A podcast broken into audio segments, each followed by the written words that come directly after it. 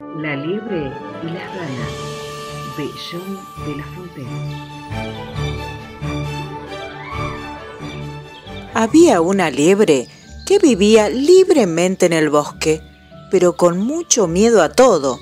Sus ojos siempre reflejaban temor y su nariz estaba siempre temblando.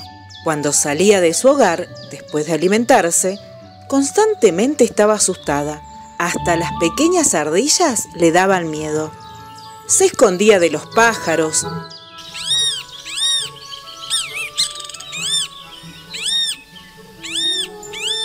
de las cigüeñas que vivían en la ribera del lago. No podía escuchar que un venado pisara hojas secas sin sentir miedo de morir y se escondía detrás de algún árbol.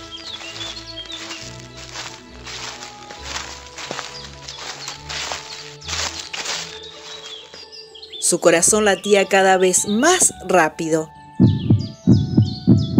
Y ella pensaba, ¿cómo puedo ser tan miedosa? Siempre estoy esperando lo peor. Ningún animal es tan cobarde como yo. Esto la hacía sentir muy desgraciada. Un día, al acercarse al lago para beber, vio su figura reflejada en él y dio un salto de terror.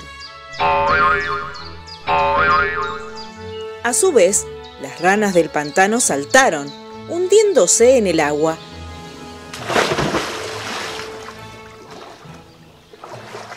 Aterrorizadas al ver a este animal tan peludo y orejón.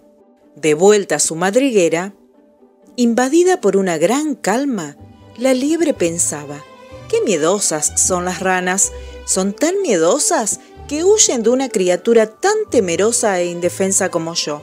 Nunca pensé que yo pudiera asustar a alguien. Después de todo, parece que no soy tan inofensiva como pensaba.